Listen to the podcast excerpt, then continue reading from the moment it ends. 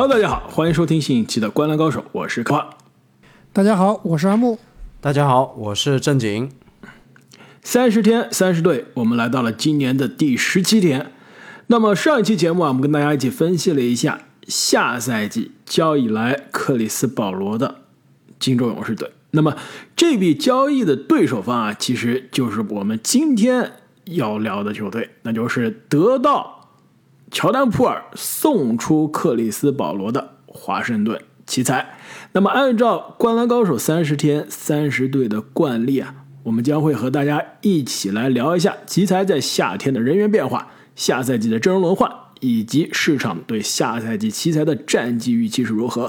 那么最终呢，我们也会跟大家盘点一下下赛季奇才到底有哪些有趣的看点。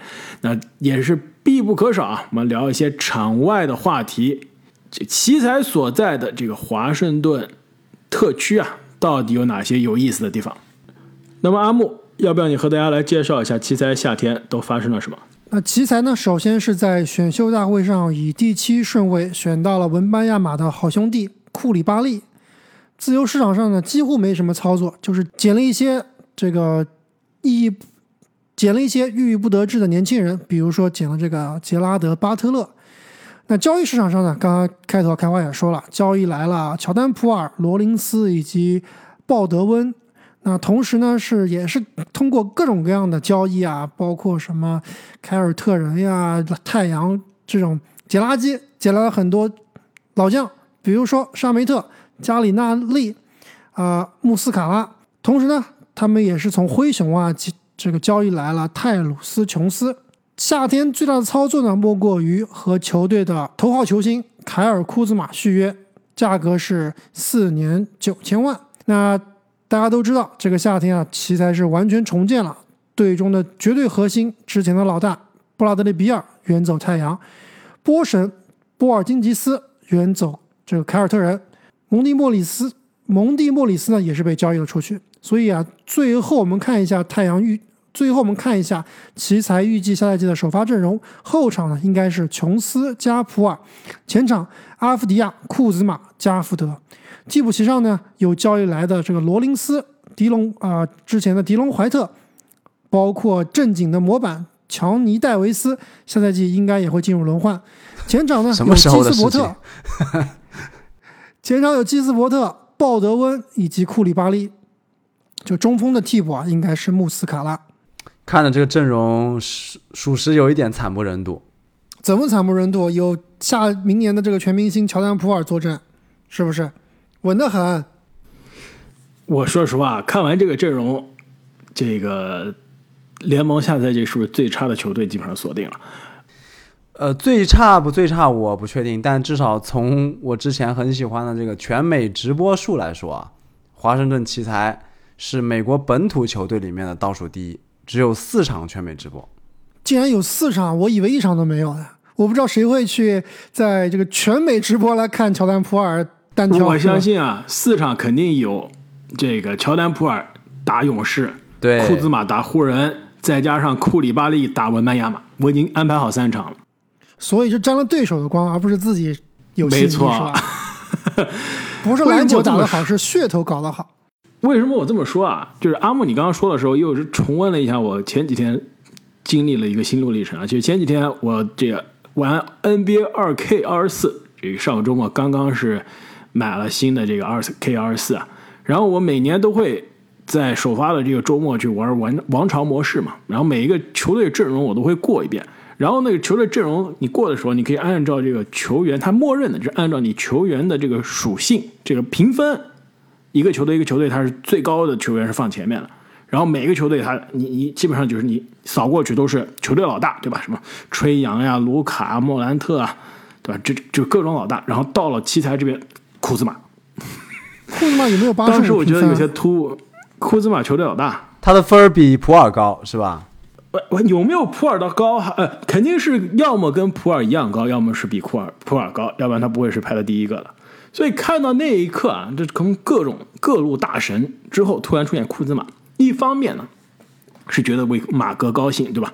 当年的湖人几少，终于现在有一个是成为球队。当家老大了，另外一方面也是觉得这支球队啊，下赛季真的有可能在强手如林的 NBA 啊，有一些捉襟见肘。你最好的球员是库兹马，你这个上限真的是非常有限了。对，所以啊，这个拉斯维加斯对于华盛顿奇才依然是肯定是不看好的。但是呢，他们最终认为啊，能赢二十四点五场比赛，毫无疑问是排在东部的倒数第一啊。但是我觉得这二十四点五场是太高估奇才了，怎么可能赢到二十五场比赛呢？两位觉得是不是？没错啊，我觉得天花板是二十场，东部倒数第一，是不是联盟倒数第一？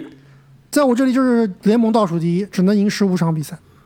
十五场有点夸张吧？十五场嘛，你这太你们。看一下过去的 NBA 倒数第一，基本上就这个水平啊。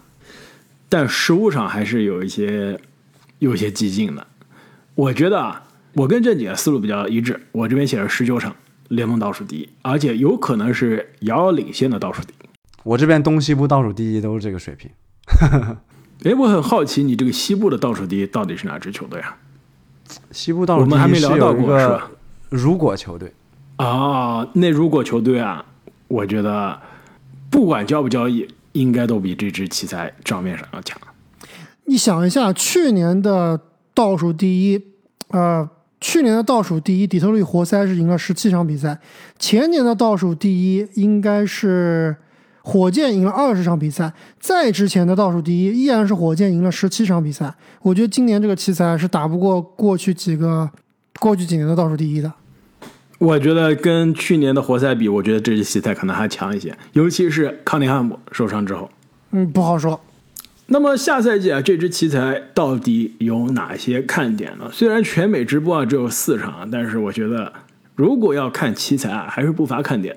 我觉得看点之一，我们刚刚聊到了这个马哥，马哥其实过去几年啊，在奇才是每年都打出了非常不错的赛季，那上个赛季更是打出了职业生涯可以说是最佳的一年啊。那么下赛季可以说这个球队他是有机会有实力去冲击球队老大，能不能兑现之前湖人球迷、联盟的各路球迷给他的这个期待啊？其实对于马哥来说是一个非常大的挑战。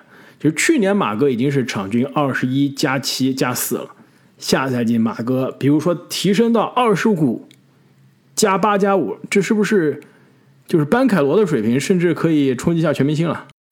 我对于库兹马其实并不是特别看好啊，毕竟他年龄已经二十七岁了，而且其实去年在这个比尔不在的情况下，他也是充当了这样的角色，确实是个很好的球员，但你硬把他这个提上去打这种球队的第一得分手啊、第一主控啊，或者说球球权在手最多的球员的话，他未必能打得更好，效率会更高。所以我觉得二十八加七加五这种应该是几乎不可能的，二十五加八加五，二十五加八加五，对这个不可能的。相比于库兹马在场上的表现，我对他场下的各种行为反而更感兴趣啊，时尚以及推特。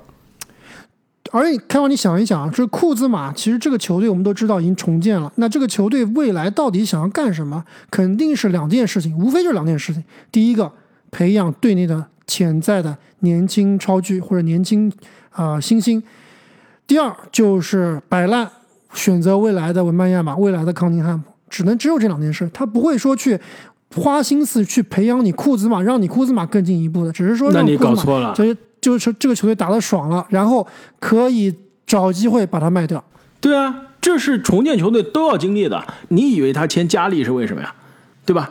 你以为他签这些郁郁不得志的老将是为什么？都是要让他们打出身价，可以倒卖啊，球队赚更多的未来的资产。是的，是要选新秀，是的，是要培养年轻人。但是与此同时，你身上这种中生代或者老球星，你是可以把它打出价值之后交易，再换更多的选秀权、更多的年轻人的。我我补充一下，加里纳利不是他们签的，是从凯尔特人交易来的。而且我跟你打赌，加里纳利在这个球队不会上一秒钟，就这些老人过来都不可能上场的，根本不会上的。我觉得加利是个比较极端的例子，但是比如说穆斯卡拉，比如说沙梅特，对吧？都是可以在这边镀层金，把它交易到需要一个五号位射手、需要一个侧翼射手的季后赛球队的。我觉得很有可能像沙梅特啊，像穆斯卡拉，可能穆斯卡拉可能要留吧，因为毕竟这个球队五号位确实没人了。沙梅特这样的球员，我觉得也不会上场的，应该也是我们今天刚刚看到消息啊，就是马刺队把这个之前的太阳的佩恩给裁掉了，我觉得都会是类似这样情况的。我这个球队没有你给你练练你的时间，也就是他的水平也不足以像比如迪隆布鲁克斯啊、范弗利特可以辅佐我的核心来进步，所以这些球员基本上是上不了场的。但是呢，泰鲁斯琼斯，比如可以辅佐乔丹普尔啊、库里巴利这样的球员呢？等一下，你泰鲁斯琼斯二十七岁，库里库兹马二十八岁，对吧？你就差一岁，凭什么看不起我们马哥？就羡慕了马哥老？不是不是，你没有理解我的意思。我的意思是我需要一些球员能够帮助我球内的队内的潜在新星来进步，那这些球员就可以，比如会传球啊，会组织啊，防守打得好啊。可以帮助球队进步，而不是说需要那种，呃，吃球权啊、吃球权啊、抢出手这样的球员。而且刚刚我提到这种沙梅特这样的人，也是没有办法来辅佐的，就是能力不够也不行。那所以现在队内有有哪些年轻球员值得辅佐呀？问题就是没有乔丹普尔，有怎么没有？乔丹普尔肯定是啊，未来往全明星去冲的。然后就是今年新选的库里巴利，可能也要磨练个很多年，但是一肯定是。啊，重中培养的重中之重。另外就是正经模板乔尼戴维斯，对吧？过去两年打得非常差，那肯定还是要花时间去练一练的。这些人啊，说实话，你相比联盟其他一支重建球队，无论是水平还是年纪，真的都比不了。唯一年轻的是库里巴利，十九岁，但实在太粗糙了，是需要花时间，但是一年两年是培养不出来的。乔丹普尔，你说他年轻吧，已经二十四岁了，然后。呃，强尼戴维斯在联盟可以说过去一年是最差的球员，现在也马上将近二十二了，所以你从质量和年纪上来说都不是特别好的一波苗子。球队啊肯定是会培养年轻人的，但是像库兹马这样的球员啊，必须球队是要狠着往他上。我敢相信下赛季库兹马场均上场时间应该跟普尔是一样多，甚至更多。就你从。这个培养库兹马，或者说把库兹马打出身价、打出名气。另外，你从卖票和人气的角度上来说啊，你必须是让马哥有上位的时间，有上位的机会的。而且啊，我觉得马哥是有这个实力的。你过去几年在比尔受伤、在波金吉斯受伤的情况下，他很多的时候就是撑起球队的一整个天呐，从进攻到篮板到组织都能抓。但不管怎么样啊，以库兹马为核心头号球星的话，不管是战绩或者是卖票，基本上都是白搭。这个球队确实下赛季，我们自己去认真看他比赛，应该看的都不会太多，除非这个库里巴利爆炸了，成为了下一个字母哥。他们三号位的另外两个年轻人阿夫迪亚和基斯伯特还有没有培养的潜力啊？还是已经练废了？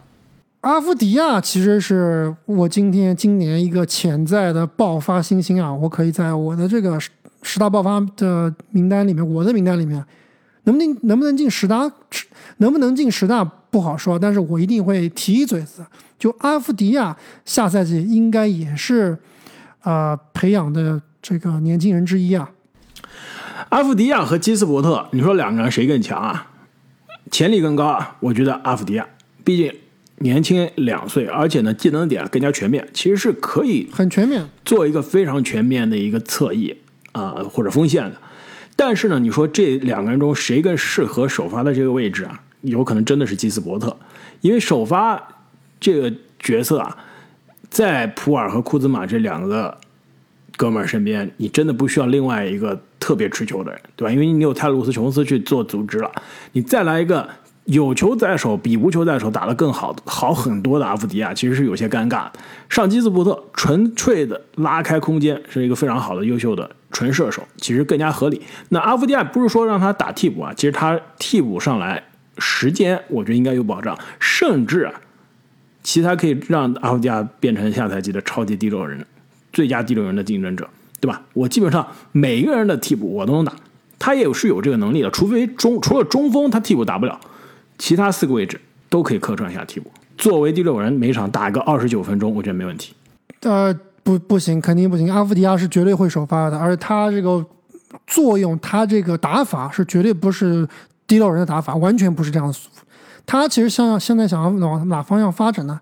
他更想要向追梦格林的方向去发展了，就是他可能护框跟追梦完全不是一个级别啊，但是他作为一个尖刀人物的防守是非常强的。我记得我之前给两位看过一个数据啊，就是上赛季阿夫迪亚单防的能力在联盟里面是屈指可数的，非常非常强悍。而且呢，他在这个选秀大会之前，我们就说为什么会这么高顺位选他，就是看到除了他有一手组织的能力，有一手持球的能力，所以他下赛季啊，应该是一个。组织者加一个防守尖刀，他这样技能点配马哥配普尔是非常合适的。但问题是首发里面已经没有机会给他持球在手去做组织了。他真是因为这个因素，他是第二阵容可以上来做持球去带第二阵容的。而且你说他模板是往追梦上面发展，其实我有一个模板更好，海沃凯尔就是森林狼的李凯尔。那李凯尔在森林狼打什么角色？就是打个第六人。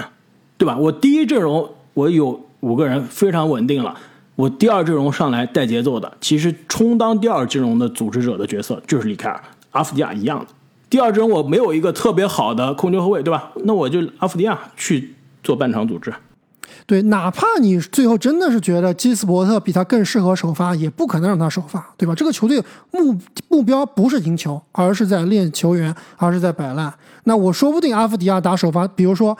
我们看上赛季啊，他是七十六场比赛，一共四十场首发，场均打了二十六点六分钟。下赛季我觉得他每场比赛都是首发，而且场均出场时间是三十分钟以上的。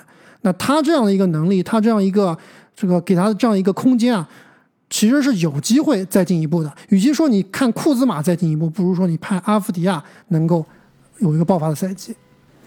那说到爆发的赛季啊，球队。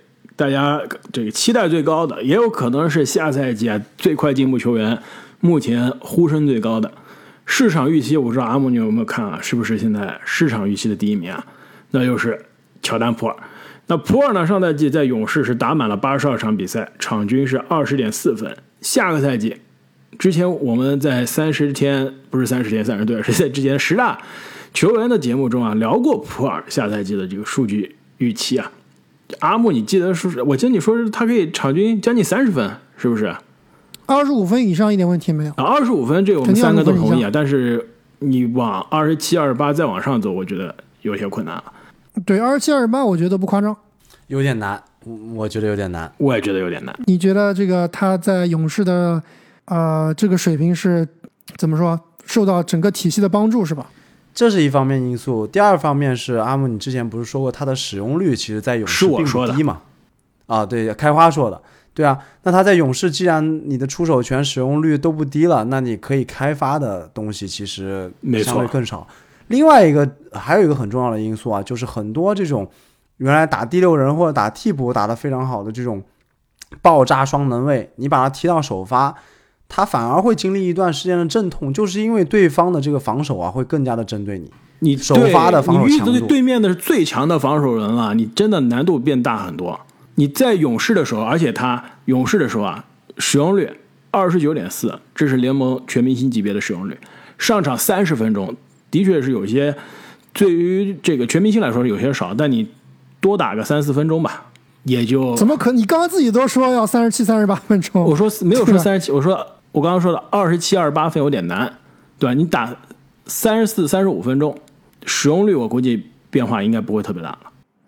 我觉得使用率要到三十二，然后上场时间是三十五分钟以上，那你加起来就是一个二十七分、二十五到二十七分这样一个水平。而且，其实我们刚刚最近才看了这个飞把这个啊世界杯啊，那世界杯上很多这种在 NBA 其实都不算球星的球员都能够大放异彩。对吧？比如说帕里米尔斯、福尼耶，包括施罗德这样的球员，都是非法大杀器。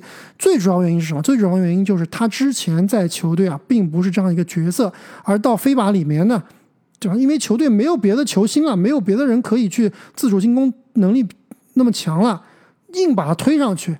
那其实乔丹普尔换到这个环境以后啊，他可能就是球队的第一得分点、第一持球人，很有可能他就会。完全爆发，那球队赢不赢球是两码事了，他效率高不高是两码事，但是我觉得数据啊、出手权啊、得分啊都不会差的。那球队其实下赛季啊是充满了很多让人期待的球员的，除了乔丹、普尔、库兹马、包括我们聊到的阿弗蒂亚和基斯伯特之外，我觉得还有两个球员下赛季可以期待一下，而且是有足够的，应该是会有足够的时间的。一个是首发中锋啊，加福德。其实加福德一直是联盟那种，你给他足够时间，就给你场均两双的内线。就之前我记得有一年，呃，应该是二零二一年的季后赛还是呃附加赛，应该是附加赛。当时我们前瞻的时候还说啊，这个加福德和罗威的这个对决，两个几乎是类似模板的中锋的对决。那现在看一下，这两个好像是一个天一个地了。但是他的这个技能点，这个属性还在，而且呢，下赛季啊，跟他去竞争中锋的时间的人几乎是没有。穆斯卡拉完全不跟球队是一个时间线的。那之前挡在加福德面前的是波神啊，现在波神不在了，加福德就应该是球队当之无愧的首发了。对，其实去年加福德在这个球队就基本上没有什么竞争啊。那上赛季他也是场均只有二十点六分钟的上场时间，数据呢也只是场均九分五个篮板。而且我看去年其他的球啊，其实就那么回事，真的是天赋非常非常有限，而且有时候可以刷出比较好的数据啊。但是从场上看来，其实并不是一个非常优秀的球员。我倒是觉得啊下赛季这支奇才很有可能会，这支奇才很有可能会放弃中锋，对吧？就打小球，我比如阿夫迪亚、库兹马顶到五号位，完全用小球阵容，泰鲁斯、琼斯、乔丹、普尔、基斯伯特、阿夫迪亚加库兹马这个组合，或者说啊，我们刚刚没有聊到另外一名从勇士来的这个去年的新秀，呃，鲍德温，其实他也是可以客串一下这个小球的五号位的，而且他是有有点瘦，有点矮，有点瘦，有点瘦，但是他是有空间的。对，他是有空间的，他是可以有射射程的，他的夏季联赛打得相当不错了，所以下赛季我觉得他也是会进入轮换，啊，说不定也能有奇效。但加福德我真的说实话不看好。加福德去年怎么没有竞争啊？波神波神去年打了六十五场首发，对他，但是他他也但是他也打了四十七场首发呀。我觉得奇才还是会让加福德试一下的，就看看到底是骡子是马，溜出拉出来溜溜，对吧？可能给他二十二十到二十五场的这个时间，他能不能炸起来？哎，如果经常给我搞个什么二十加十，那就继续培养；如果不行，我觉得还真有可能啊，走这个彻底的小球。我还不如培养我的锋线呢。他不，他肯定不会说是首发直接换小球，他他这个加福德肯定是一直首发，但是他能从场均的二十分钟到多长时间，他是不可能超过场均三十分钟的。我觉得也就最多是场均打二十五分钟，不得了了。万一他炸起来的话呢？我想不出来他能怎么炸。场均十六分，十个篮板，两个盖帽，十个篮板有点难，命中率太不可能，十个篮板有点夸张了。十六加八，我觉得差不多有戏。他不可能得到十六分的，你说十个篮板，我觉得可信。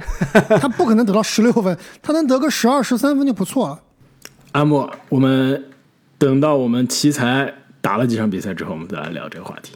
另外一个啊，有可能让人比较期待的球员，那之前呢，这个可以说我们刚刚也聊到了，就是上赛季有可能是全联盟最差的球员之一，正经模板强尼戴维斯。这个应该是……等一下，我问一下，是什么时候成为我的模板的？选秀大会之前。他是什么什么技术特点？就是就是进攻特别强，是吧？你认识布克奈特吗？对，这几连续两年我给你选的模板都选到了联盟最差的球员，而且都是他们打球之前，这打球前三个月我就选好了。就是其实炸起来很厉害，个人的身体素质啊，包括得分能力都很强。对，但是对赢球就是没有什么贡献，是吧？而且效率非常低，关键是就是因为效率太低，所以没办法用。那跟我完全相反呀。打法跟你很像，位置也是非常重合。正经，你要不服啊，可以找他们单挑一下。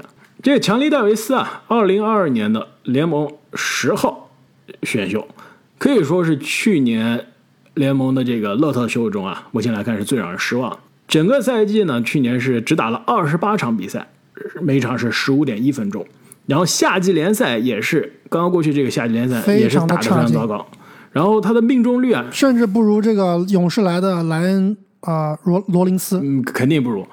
他夏季联赛这命中率可能好一些啊。这上赛季这个二十八场比赛命中率是百分之三十八点六，罚球命中率，阿木你猜一猜？作为一个后卫，一个据说是有三分非常准的球员，难道只有百分之六十多，不到百分之七十吗？分之五十一点九。可以啊，这这肯定不是正经模板，正经罚球应该是比较准的。所以这哥们儿呢，上赛季第一是没有机会啊，第二真的是不行。下赛季行不行不知道，机会来了。其实上赛季球队啊，在赛季末段是有意的，是逼着这哥们儿上，基本上就是那种小时候你学游泳不会学，对吧？家里面人直接把你踹水里那种。他上赛季在最后一个月啊，其实是场均上场二十四点一分钟，然后最后两个星期基本上就是铁定首发了，场均上场三十三分钟。这个上场时间上赛季末是非常多啊，但是效率依然是惊人的低。下赛季我觉得啊，这三十分钟上场是不可能，能不能试一试能场均混到二十分钟上场，其实是有机会的，就看奇才培养年轻人的决心有多强了。就你再差，我也要让你去培养，那他真的是有机会的。二十分钟应该是没有的，就是赛季初啊，我预期赛季初应该是能让他打十五到二十分钟，那可能打个十场比赛，这个数字就会变成十到十五分钟，再打十场比赛，可能就是要跌出轮换。再打十场比赛，这是我的预期。就被正经替代了。对，那我去排队了，wait list。那最后啊，我们要不要再来聊一下这个新秀库里巴利啊？这个十九岁，非常年轻，到底我们下赛季能看到多少他？我觉得下赛季他应该是勉勉强强进入轮换，甚至有可能都进不了轮换，就可能仍然需要在发展联盟练级。他的现在的技术特点啊，包括身材啊，其实还不太是 NBA ready？呃，很有可能在下赛季的后半段，我们能在轮换里看到他，但是前半段他如果能出场，我觉得也是会比较挣扎的。所以，如果要想去看库里巴利啊，可能需要长期投资了。所以库里巴利就是上线字母哥，下线波尔波尔是吧？呃，应该打不可能都未必打到波尔波尔，下线就很难说了。就没有下线是吧？那么聊完了下赛季啊，奇才的看点，我们可以再来聊一下这个下赛季奇才的这个球衣赞助商。其实呢，下赛季啊，准确说，奇才好像是没有球衣赞助商，他之前是有过。嗯，就是联盟第一次开始搞球衣赞助商的时候，当时是签了个约，是一八年到二一年，奇才是有球衣赞助商的。当时呢是这个保险公司 Geico，可以说是这个美国最有名、这大公司电视广告最铺天盖地的保险公司了。这个汽车险啊，这个应该就是以汽车险闻名的，就非常的。还有这个房屋险，对吧？最著名的就是他们的一个吉祥物是一个 Geico，是一个。小蜥蜴，这个蜥蜴，对，它是一个双关嘛，因为 Geico 也是这个蜥蜴的这个意思。然后这个公司呢也叫 Geico，它这个其实阿姆你说错了，它这个房屋险，他们家是不做，他们家是把房屋险是介绍给第三方的吧？呃，就说是有帮助，但他是不做房屋险。就他家像你知道，你看 NBA，你看的最多的克里斯保罗代言的那个公司 State Farm，它是出了名的，又做汽车险，又做这个房屋险，而且两个可以。打包在一起，然后克里斯保罗又可以来你家后院帮你家这个树砍了，是吧？拆房子，拆房子。该口他是哎，开花，你这就不对了。我告诉你，我自己家的保险，房屋保险就是对，但他是个第三方去 underwrite。但是你还是从该口的网站去做这个评估，然后付钱的。那你这是啊？对，但是他确实是是个第三方啊，确实是另外一个第三方帮他合作的。没错。那现在呢，Geico 呢已经不是这个奇才的球衣赞助商了，这块是吧？胸前的广告空下来了，有机会。我们之前说了，这个希望灌篮高手考虑一下。呃，正经你好像想的太多了，我。对，如果他主要是我们也不是因为没有钱，主要是因为他这个全美直播太少了，对吧？等他什么时候投资回报比太差了，对，什么时候增加到两百万美元？一共只有四场比赛能看，还得看文班亚马的脸色，那就没意思。关键我们打了广告，然后球迷看到了，哇，觉得不错，只用花这一杯奶茶都不要的钱，就可以注册我们的新米团了，是吧？这我们这个回报可能要一百年才能收回收回，一万年我估计都收不回。对，那对于我们粉丝来说肯定是福利了。那对于奇才所在的这个城市啊，准确的说是一个特区，是吧？华盛顿特区。两位有什么想聊的？我知道我们三个人中，阿木最近好像又去了一次。去年还是前年聊到这个华盛顿奇才啊，当时聊到这个男女时装已经成为了观澜历史上的一个经典的呃桥段了。阿莫，你这次去华盛顿奇才，这个去华盛顿特区有没有什么新的体会？对，其实我应该是在今年的三月份啊，也不是最近了，也是半年前啊去了华盛顿。当时呢也是去看樱花。其实我每次去华盛顿都是看樱花。那这次给我的感受是什么？首先看樱花的人比之前更多了，真的是人挤人，人山人海，人比花多，锣鼓喧天。对，如对，而且亚洲人特别多，中国人很多，大家可能都是不约而同在那个时间喜欢去看樱花。呃，所以呢，这个观感是稍微差一点，毕竟人太多了。另外就是啊，我这次我上次是住在离城稍微远的地方，虽然是看樱花，但是应该是开车进去，然后再开车住在城外边的。这次呢，我就是住在华盛顿的这个啊市中心，我离华盛顿奇才的球场应该是三十秒的路程，就是同一个街区。我出了酒店门，一抬头就是库兹马的照片，这还不是球队老大？对，去年就是球队老大了，别说今年了，是吧？那这个确实也是这个之前我说男女时装，纽约的呃华盛顿的中国城啊非常有意思，把周边的东西都改成了中文，强行翻译，对吧？不管它顺不顺口，不管它是不是呃词达意，都是给它翻译。永远二十一。那这次呢？对，永远二十一。这次也是看到一些非常奇怪的一些翻译。就比如说，两位应该都吃过的一个连锁店，这个 Chick-fil-A，你们知道它翻译成中文叫什么？炸鸡汉堡，鸡飞了。我不知道它是怎么翻译的，它翻译成中文叫做“打饱可服”。哇，这个太厉害了！不知道是怎么翻译的，大饱口福呀，它是这个。哦，是这个意思，开花哇！开花，你这个可以的，这个果然不愧是老华人。对，这不跟我们观澜高手是一个思路吗？哦，打饱可服，原来就是大饱口福谐音梗啊！我哎，这个厉害了。对我这个当时看了半天没看阿木，以后出去玩，你还是要带我去，给你做导游，给你讲解一下。另外一个也是全美的连锁店，两位肯定也是经常吃啊，就是。一个墨西哥连锁店叫做 Chipotle，吃破你觉得怎么翻译？小辣椒，它翻译是叫做奇波特奇波特雷墨西哥烤肉馆。齐这个太雷了，奇波特雷，它不如叫做吃不累呢，对不对？吃不累多好，名字发音有一样，吃不累，而且 对对哦，我觉得吃不累更好呀。对啊，吃不累多好。开花，你这个起谐音梗还是有点天赋的啊，可以的。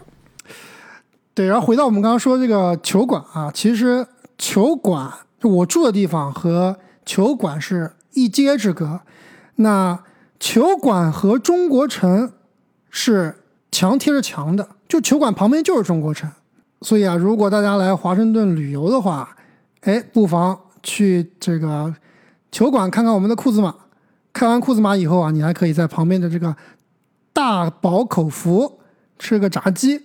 再去中国城啊，哎，点碗面吃，可以的。其实我最近也不是最近啊，也是去年冬天的时候吧，也去了一趟呃华盛顿，然后是带家人去玩儿。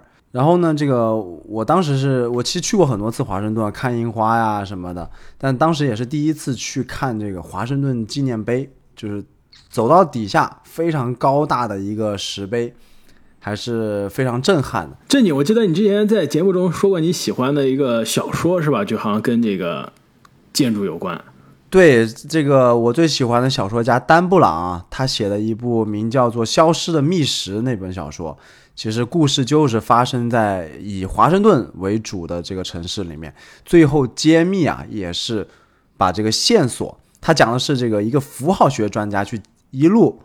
解密各种符号，最后线索指向华盛顿纪念碑的一个故事，非常有趣。对，谈到这个华盛顿历史啊，其实这次我去也是稍微转了一转。之前这纪念碑我也看过了，林肯纪念堂也看过了。之前一直没去国会山，我不知道两位有没有进去过国会山里边啊？我进去过，而且我还是有导游给我解说的那种，就是介绍一下里面为什么它这叫大饱口福啊。那个为什么叫做吃不累啊？还挺有意思的。就是我觉得这种其实很多地方自己参观是一方面，你可能就看个热闹，你真的有导游给你讲解啊，你完全能看到很多这种消失的秘符，是吧？看到你这种看不到的东西。对，而且特别有意思，就是就咱们国内也有这样的，比如说纪念堂啊，或者是这个总统府啊，之前南京的总统府也是这样的，就是你导游进去参观，给你讲讲历史啊。这个有趣的就是，它这个还不是所谓的遗址，它是现在正在用的，而且呢，其实是同一栋楼。就你导游带你进去，很有可能你就能见到当下正在工作的议员，是真的有可能见到的。包括白宫也是一样的，它开放其中一个区域，其实很有可能总统什么的就在另外一个区域。啊，当然不一定是同时啊，但是这个本跟这个国会山是一个这个呃一个道理。所以阿木啊，你这次去有没有遇到什么名人啊？还是只遇到了马哥？我马哥也没遇到啊，那时候是休赛期啊，只遇到了马哥的照片是吧？只遇到了马哥的照片和波神的照片，下赛季就会是马哥再加普尔了。或者是基斯伯特。那么本期节目关于下赛季的华盛顿奇才啊，就聊到这里。那如果大家想提前一天收听我们的节目，欢迎在喜马拉雅的平台上加入我们的西米主播会员。我相信我们不需要这个奇才胸前的广告，就能把我们的这个主播会员宣传出去。那么也是非常非常感谢所有加入我们西米主播会员的朋友们，以及给我们送上五星好评的朋友。再次感谢大家的支持，我们下期再见。再见。再见。I like to be educated, but I'm so frustrated. Hello to my